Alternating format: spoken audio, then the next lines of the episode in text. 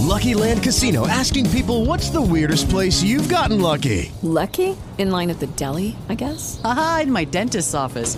More than once, actually. Do I have to say? Yes, you do. In the car before my kids' PTA meeting. Really? Yes. Excuse me, what's the weirdest place you've gotten lucky? I never win and tell. Well, there you have it. You can get lucky anywhere playing at LuckyLandSlots.com. Play for free right now. Are you feeling lucky? No purchase necessary. Void where prohibited by law. 18 plus. Terms and conditions apply. See website for details. Okay, round two. Name something that's not boring. A laundry? Ooh, a book club. Computer solitaire, huh? Ah, oh, sorry. We were looking for Chumba Casino. That's right. ChumbaCasino.com has over 100 casino style games. Join today and play for free for your chance to redeem some serious prizes. ChumbaCasino.com. No purchase necessary. Full prohibited by law. 18 plus terms and conditions apply. See website for details. Recuerda que puedes escuchar este audio horas antes de su estreno y sin publicidad suscribiéndote en cesarvidal.tv.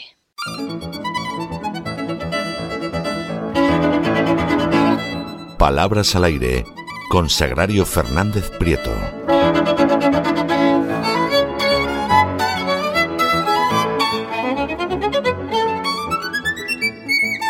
Estamos de regreso y estamos de regreso para entrar en la segunda parte de ese programa doble y sesión continua que tenemos todos los lunes en el programa La Voz. Ya saben ustedes que empezamos con la historia de España, con el Asinfo España, que don Lorenzo Ramírez se queda un ratillo más para que vayamos hablando de los sucesivos avatares de la historia patria y luego en la segunda parte llega doña Sagrario Fernández Prieto para enseñarnos a hablar y a escribir de la manera más correcta y adecuada el español, que es el principal legado de España al acervo común de la humanidad. Bueno, pues doña Sagrario ya ha llegado. Muy feliz año nuevo y muy bienvenida, doña Sagrario. Eh, igualmente, don César, feliz año nuevo a usted, nuevo a usted y a todos los que nos escuchan y por supuesto bienvenido, aunque debería decir quizá bien hallado. Siempre es, un poco lioso esto de si uno es bienvenido o bien hallado, pero ah, pues igualmente todo está bien. Me parece, me parece muy bien, muy bien, muy bien. Bueno, vamos a ver, ¿y por dónde vamos a ir hoy? Eh, vamos a empezar, como siempre, con la palabra del día del diccionario académico, que en esta ocasión es facticio, facticia, del latín factitius, que significa artificial. Eh, se refiere porque facticio se puede confundir fácilmente con otra palabra como ahora vamos a ver, pero facticio se refiere a un libro o volumen que recoge libros o impresos diversos. De modo que empezamos aprendiendo una palabra porque muy pocas personas sabrán que facticio tiene este significado. Y muy cerca de facticio, por fonética, está la palabra ficticio, que procede del latín fictitius, mientras que facticio procedía de, procede de facticius, facticius, en este caso, ficticio procede de fictitius y significa fingido, imaginario o falso.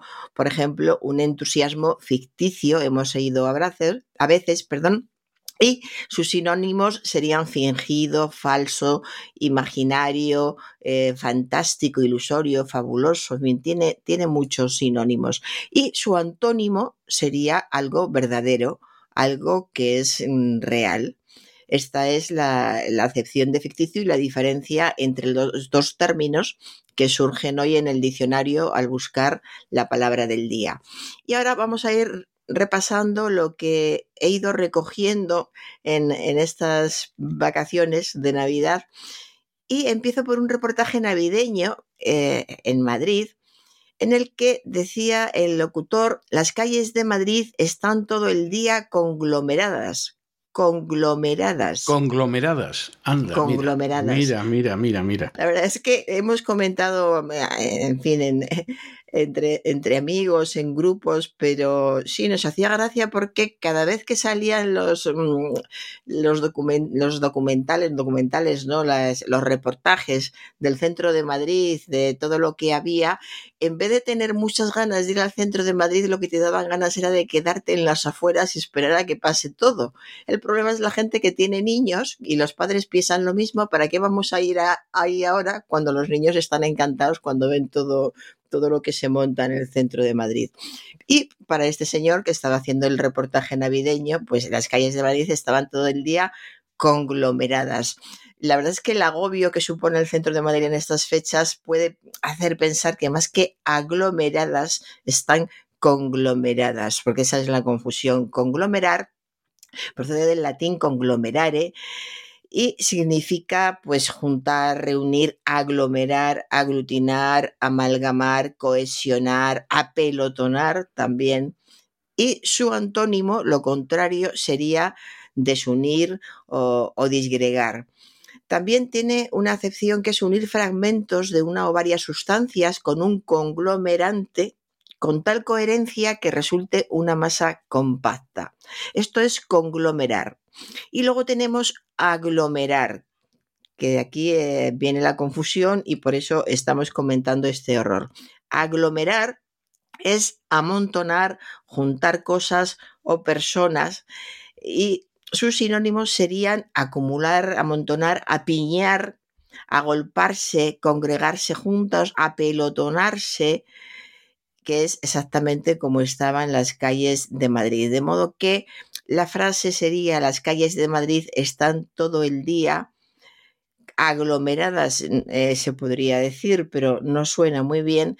Lo correcto hubiera sido las calles de Madrid, no, no empezar, empeñarse en empezar por las calles. Muchas veces hay que reconocer que los reporteros eh, tienen que ir sobre la marcha tienen que ser muy rápidos y hay que perdonarles que no siempre den el clavo a la primera.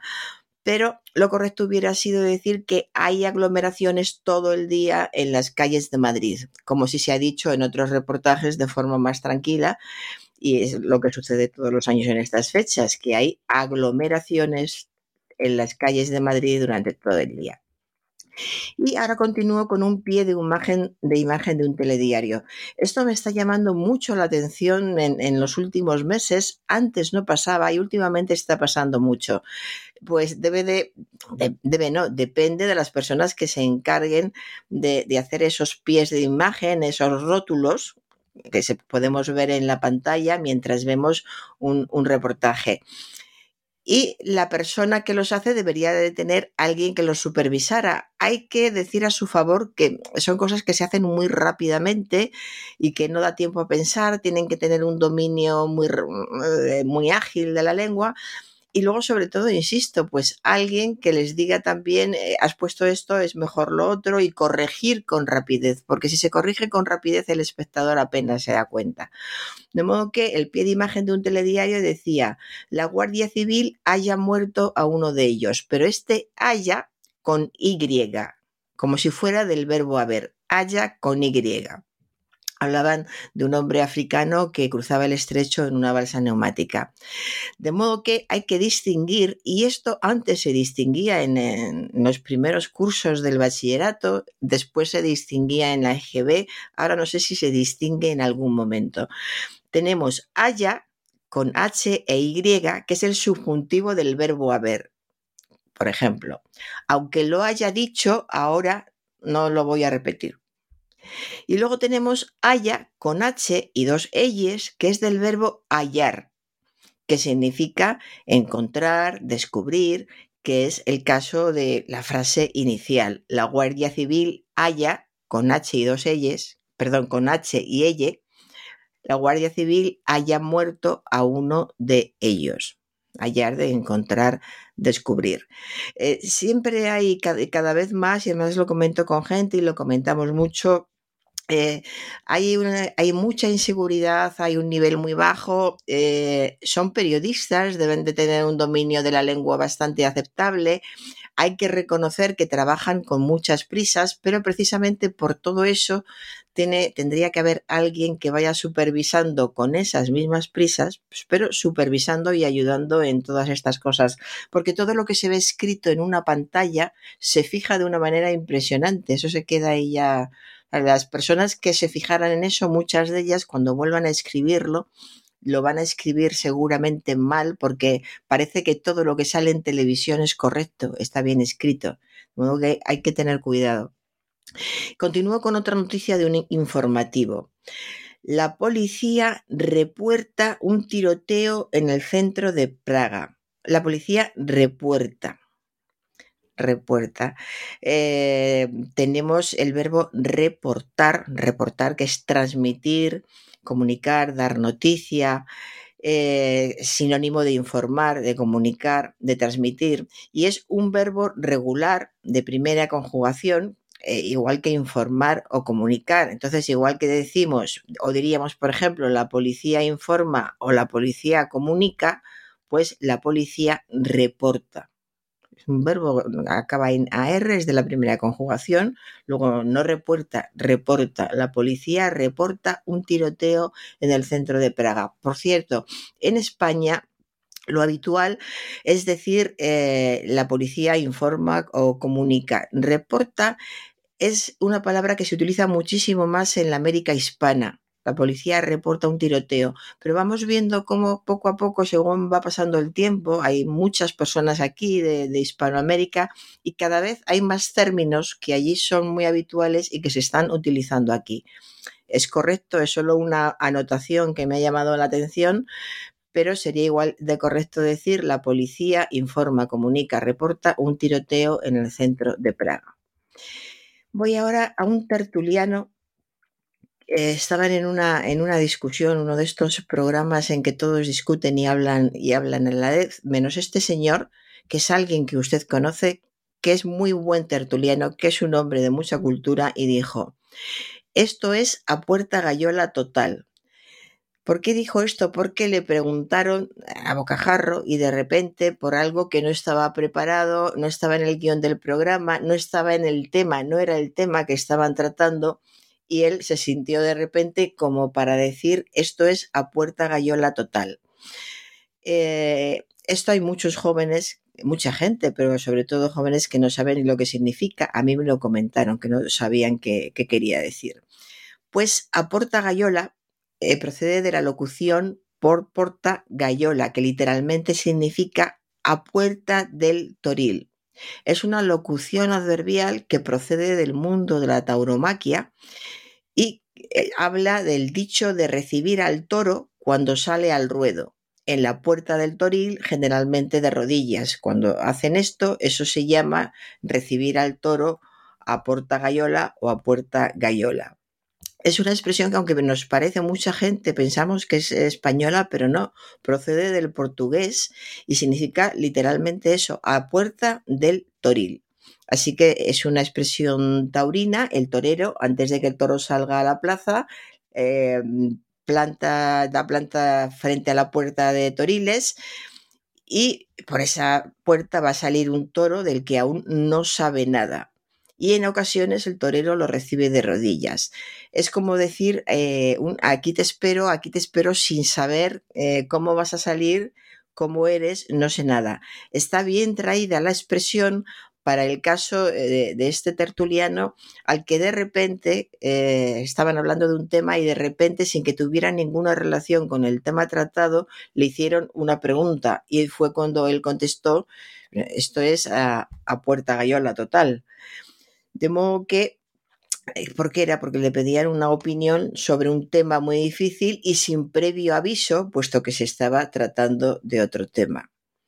En fin, aquí lo, aquí lo dejamos, es correcto, es, es una expresión, una locución eh, muy, muy correcta, está bien traída de la forma que lo, que lo hizo el, el, tertuliano, pero sí quedó claro, en el mismo estudio quedó claro que la mayoría, yo creo que dos sí conocían la expresión, pero el resto, que es gente joven, y cuando hablo gente joven, digo gente de treinta y tantos, que a mí ya no me parece, no. Entonces, hace, cuando yo tenía treinta y tantos, no me consideraba tan joven pero mm, no, ahora sí. No, pero, pero la verdad es que la juventud se ha ido alargando. Sí. Va a llegar un momento en que una persona de 60 años va a ser joven. Yo, sí. yo lo he oído ya de personas de 60, lo cual me parece un tanto exagerado como mínimo. Y luego, por otro lado, que es que han vivido en otro mundo, es decir, multitud de expresiones que para nosotros podían ser familiares, conocidas, pues de pronto no han dejado de utilizarse, se utilizan otras, y de pronto alguien que tenga una cierta cultura utiliza expresiones que tampoco es que sean especialmente elevadas, eh, no son a lo mejor de uso corriente de todos los días, pero sí de uso corriente muy común, pues se quedan absolutamente extraviados. ¿no? Sí, Sí, así es. Es que eh, ha sido un cambio muy brusco en, los últimos años porque antes muchas eh, expresiones eh, y palabras que aprendíamos en casa, que las aprendíamos fundamentalmente en la comida, en las comidas familiares se hablaba. Hablaban nuestros padres sobre todo, si tenías la suerte de tener, por ejemplo, en mi caso, en mi caso pues mi padre hablaba muy bien, y podías aprender mucho de él. Tampoco es que le interrumpieras para decir qué significa esto, qué significa lo otro, pero te iba quedando, te iba quedando y como había conversaciones te dabas cuenta de por qué se utilizaba y sin darte cuenta un día tú estabas eh, utilizando esas expresiones. ¿Qué ocurre ahora? Que para empezar es muy difícil que coma toda la familia unida se entiende, los padres trabajan, los hijos están en el colegio, eh, la mayoría se quedan a, comer en el colegio, la cena tampoco se hace en familia porque los horarios son diferentes. Entonces, esa comunicación ya generalmente, habrá excepciones como siempre, pero generalmente se ha perdido.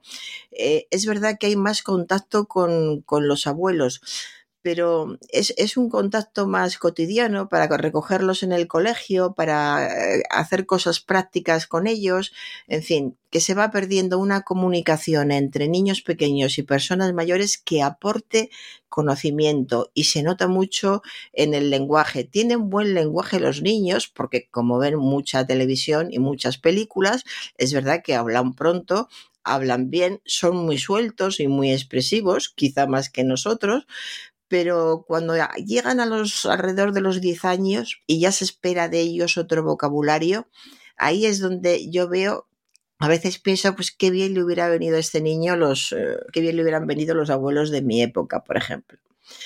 Pero en fin, vamos a continuar con cosas sustanciosas. Panetones, don César una reportera de televisión. Eso, suelen estar muy buenos. A mí me gustan. Oh, los sí, claro, que se he dicho sustancioso. Depende del Sí. sitio. Hay sitios donde los hacen con poca gracia. Son mejores o peor- Sí, sí, sí, tienes Sí. razón. Pero hay, hay sitios donde hacen unos panetones estupendos. Es como, bueno, algo parecido a nuestro roscón de reyes. También hay roscones de reyes maravillosos en Madrid. Hay Mm. A mí me lugares- gusta más el, a mí me gusta más el roscón de reyes. Y a mí, y a mí, sí, sí. Además soy de las pocas personas a las que le gusta la fruta confitada que todo, todo el mundo la rechaza, se extrañan mucho de que a mí me guste, de modo que cuando estamos en familia, celebramos mucho los reyes en mi familia, y mi plato se va llenando de la fruta confitada de todo el mundo, y me preguntan continuamente. ¿quieres más? ¿Quieres más? Pero, en fin, eh, las dos cosas están ricas, panetones o roscones. Pues dice una reportera de televisión, atrás mío podéis ver los panetones. Atrás mío, vengo con una cosa tan bonita, tan bonita como los Sí. panetones, con un escaparate lleno de panetones realmente muy atractivo, de una, de una confitería de Madrid muy conocida del centro, y los, los panetones en el escaparate. Eh, pues no, atrás mío no. Lo hemos dicho infinidad de veces. Por favor, hay que olvidar este atrás mío. Es incorrecto. De entrada es incorrecto. Pero además es terriblemente vulgar. De modo que las personas que se preocupan por el lenguaje desde ese punto de vista, pues no voy a decir esto porque esto es un signo de, incultura, de poca formación, pues este es un caso. Atrás mío es muy incorrecto diremos detrás de mí. detrás de mí podéis ver los panetones, igual que diríamos delante de mí, encima de mí, y no lo voy a decir mal para no confundir más. Detrás de mí podéis ver los panetones. Y ahora cambio por completo de, de, tema y voy a una noticia sobre una anciana de una residencia que, según el reportaje, fulanita va a vivir el mejor 2023 de su vida. Es decir, que la mujer llevaba allí un montón de tiempo y pues, va a pasar las, las vacaciones, eh, perdón, las navidades eh, allí, pero lleva ya vividos muchos 2023 para que luego digan que a las personas mayores hay que hablarlas correctamente y claro, no como a niños sí. y que tengan claros todos los datos. Pues, eh, ¿cómo va a vivir? ¿Cuántos, cuántos 2023 ha vivido? Pues eh, había vivido muchos 2023. La, la frase sería fulanita, o mejor, que no hay que empezar siempre por, bueno, sí, fulanita va a vivir, o el 2023 va a ser el mejor año de su vida. El 2023 va a ser el mejor año de su vida. ¿Son confusiones sobre la marcha? Sí. Hay que tener en cuenta también que los reporteros siempre hacen pruebas, repiten las frases. Eh, los perdonamos, siempre los reporteros los perdonamos especialmente porque entendemos los nervios de la conexión en, en directo, que el cámara puede estar dando órdenes de ponte aquí, ponte allá, pero como se tiene, hay que tener todo eso en cuenta que también lo tengan ellos cuando dicen este tipo de, de frases. Fulanita va a vivir el mejor 2023 de su vida. Pobre mujer, pues, este 2023 va a ser el mejor de su vida, que ya es mucho, porque la señora era muy, muy mayor. Continuó con una mujer que estaba enseñando un antiguo palacio y dijo, aquí podemos ver una cama con baldoquino. Baldoquino. baldoquino baldoquinos. Y además lo repitió, no lo dijo solo una vez. Baldoquino por allí, baldoquino por allá. Pues eh, como se ha dado usted cuenta y se darán cuenta nuestros oyentes, no es baldoquino, es baldaquino. Además, es una palabra que a mí me parece bonita. Baldaquino procede del italiano baldaquino, escrito con doble CH, del italiano baldaquino, que a su vez procede del medieval baldac, de Bagdad, de la ciudad de Bagdad, porque sí. era de allí de donde venía una tela así llamada. Así que el origen de la palabra no puede ser más bonito. ¿Y que es un baldaquino? Es una especie de dosel o palio hecho de tela de seda o damasco. Y también puede ser el pabellón que cubre el altar. Sí sería posible decir baldaquín, baldaquín es correcto, es muy poco utilizado, pero si alguna vez lo vemos, baldaquín es correcto. Pero lo que hemos dicho al principio y que ya no repetimos, eso no es correcto. Y ahora pasamos, don César, al colaborador de una tertulia radiofónica. Si él habría de ser el presidente del gobierno, yo lo acataría. Vamos a este habría de ser es el problema de las oraciones eh, condicionales, de los tiempos compuestos, cuando hay que alternar eh, un tiempo eh, como este, este habría condicional con un hubiera. Es una alternancia en la que puede, suele haber fallos, aunque no, no tendría por qué. Hay que utilizar el pluscuamperfecto de subjuntivo. Recordemos que hemos dicho la incorrecta. Si él habría de ser el presidente del gobierno, yo lo acataría. Correcto, lo correcto. Si él hubiera de ser el presidente, yo lo acataría. Así de, simple. Utilizar el pluscuamperfecto de subjuntivo en vez del condicional. Esa es la, la, diferencia. A veces no hay que saber qué tiempos estamos utilizando, hay que acostumbrarse, acostumbrar el oído a decirlo bien y se dice correctamente porque nadie va a ir a preguntarnos si has utilizado un pluscuamperfecto o un condicional. Lo dices correctamente y ya está bien, punto. Voy ahora a otro error muy común. En, en, Suecia estos días han tenido un frío impresionante, la verdad que consuela mucho cuando escuchas las temperaturas que tienen en algunos países, porque han estado en Suecia, don César, a menos 43 grados bajo cero. Qué barbaridad, no más que puede... en Rusia. Más Fíjese. que en Rusia. Fíjese. Qué barbaridad. Ellos están asombrados porque lo dicen, es la temperatura más baja que se conozca que han vivido en, en, Suecia. Están asustados, menos mal que suponemos que están bien preparados porque están acostumbrados al frío, pero de todas formas aguantar una temperatura como esta debe de ser horrible. En algunos reportajes se ve como las, las fachadas y las, las ventanas están, se llenan de hielo, no de nieve, de hielo. O sea, que salir a la calle o abrir una ventana es una auténtica odisea y es, mejor no hacerlo. Una temperatura terrible. Yo no sé, por, muy bien adaptados que estén, por mucha calefacción que tengan, eh, aguantar estos 43 grados bajo cero debe de ser horrible. Pero bueno, vamos al lenguaje. Menos 43 grados bajo cero. Una de dos. O decimos menos 43 grados en Suecia, correcto, o decimos 43 grados bajo cero en Suecia, también correcto. Pero en la misma frase, decir menos 43 y decir bajo cero no tiene ningún sentido, porque es lo mismo. Pero, insisto, mejor decirlo de bajo cero, 43 grados bajo cero en Suecia.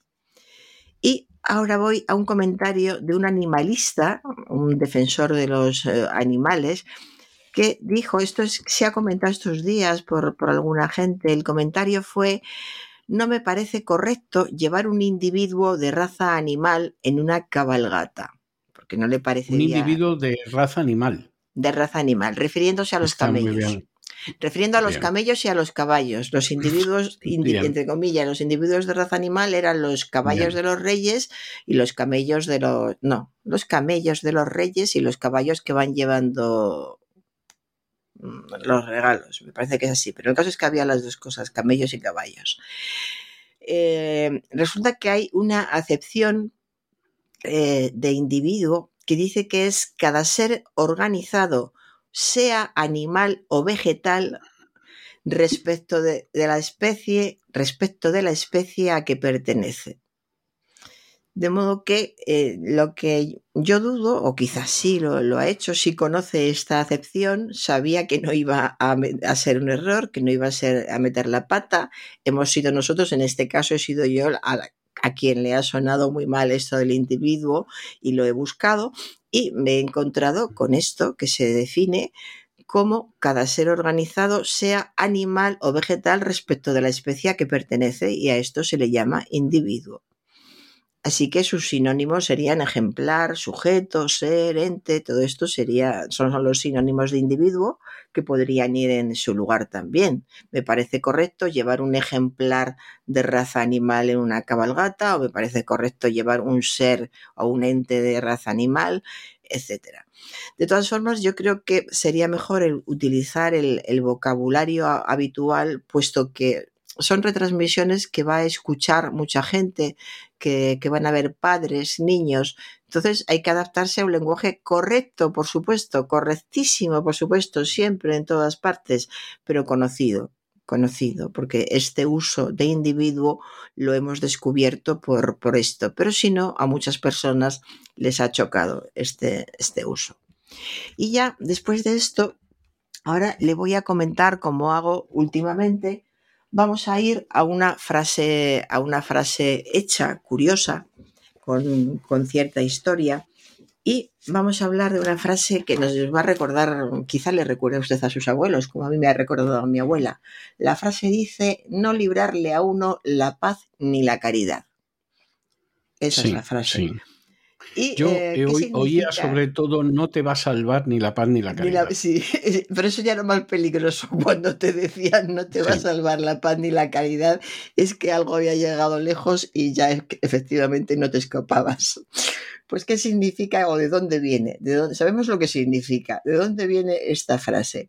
Pues esta frase es como decir que la persona de quien se predica no tiene escapatoria o que el castigo y la pena a que ha sido condenado el reo, es inminente, ineludible e inevitable. Se tiene en mente la Archicofradía de la Paz y de la Caridad, institución que a mediados del siglo XV fundara la esposa de Juan II de Castilla, doña María de Aragón, y cuyo cometido era dar enterramiento a los que no tenían quien lo hiciera y también el de acompañar a los condenados a muerte hasta el día de la ejecución e incluso una vez llegaba llevada a cabo la sentencia. Entre los privilegios de la archicofradía estaba el de cubrir al reo con la capa de un cofrade y el de dar la libertad al reo o eximirle de nueva ejecución si la soga se rompía antes de que se consumara el ahorcamiento. Este privilegio dio lugar a numerosos chanchullos, ya que en casos en los que el condenado era pudiente, se amañaba la cuerda procurando el verdugo asegurarse de que no aguantara el peso del reo y se rompiera. Se amañaba bien cortando parte de su grosor o corroyéndola con ácidos, a fin de que el peso del condenado hiciera que éste cayera al foso donde era liberado vivo tras ser cubierto con el manto de un cofrade de la paz y la caridad. De ahí viene esta frase, no librarle a uno la paz ni la caridad. Porque esto, la explicación está clara, pero es que a veces ni todo esto le libraba a uno. De ahí no librarle a uno la paz ni la caridad y la expresión que utilizaban nuestros padres porque lo que habíamos hecho era supuestamente tan grave que ni con todo esto nos íbamos a librar. Yo, yo recuerdo haberlo escuchado, sobre todo en el colegio, en las clases de la señorita Carmen que de pronto decía, como pase esto, no sé quién, fulanito, no te va a librar ni la paz ni la caridad. Sí. Y no se quedaba así como diciendo, o sea, no le va a librar, pero no termino yo de entender que tienen que ver la paz y la caridad en esto. Pero, a no ser que tuviera después eh, una adenda por, por seguir con lo antiguo y en latín, y es que no te va a librar ni la paz ni la caridad porque voy a llamar a tus padres. Por ejemplo. Y entonces ya lo entendías todo.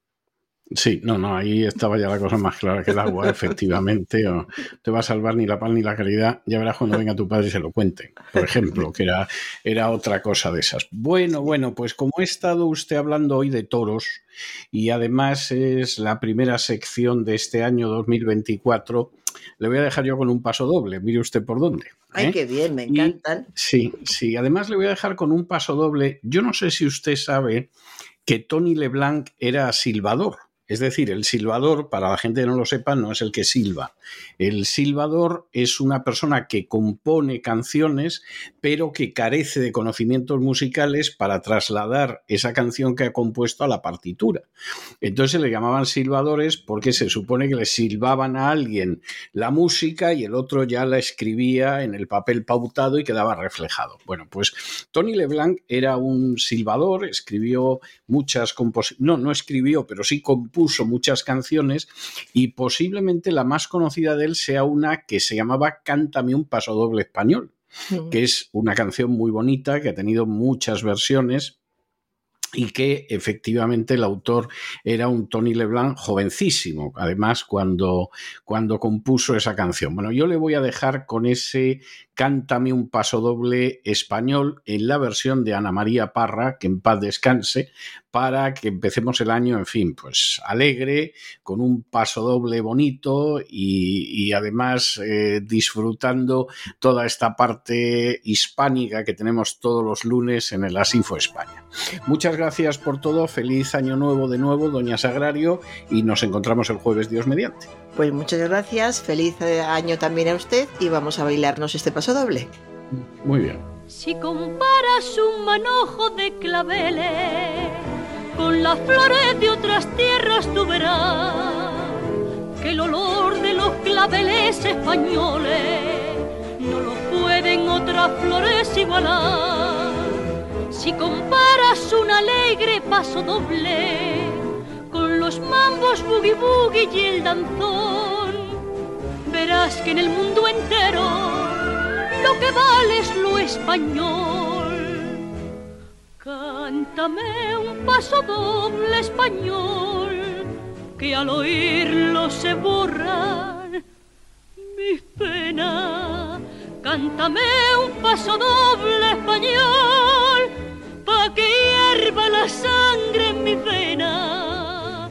Si supieras, vida mía, tu cante que bien me suena. Cántame un paso doble español y con estos compases alegres de Cántame un paso doble español, hemos llegado al final del primer programa de la voz de este año 2024. Esperamos que lo hayan pasado bien, que se hayan entretenido, que incluso hayan aprendido una o dos cosillas útiles y los emplazamos para mañana, Dios mediante, en el mismo lugar y a la misma hora. Y como siempre, nos despedimos con una despedida sureña. God bless you. Que Dios los bendiga. Si comparas a mi pelo con la noche y a mis ojos con la luz del mismo sol, verás que en el mundo entero lo que vale es lo español. Cántame un paso doble español que al oírlo se borra mi pena Cántame un paso doble español, pa' que hierva la sangre. El programa La Voz es una producción de Artorias Incorporated y al amparo del derecho a la libertad de expresión no se hace responsable de las opiniones vertidas en el curso del mismo. Cántame un paso doble español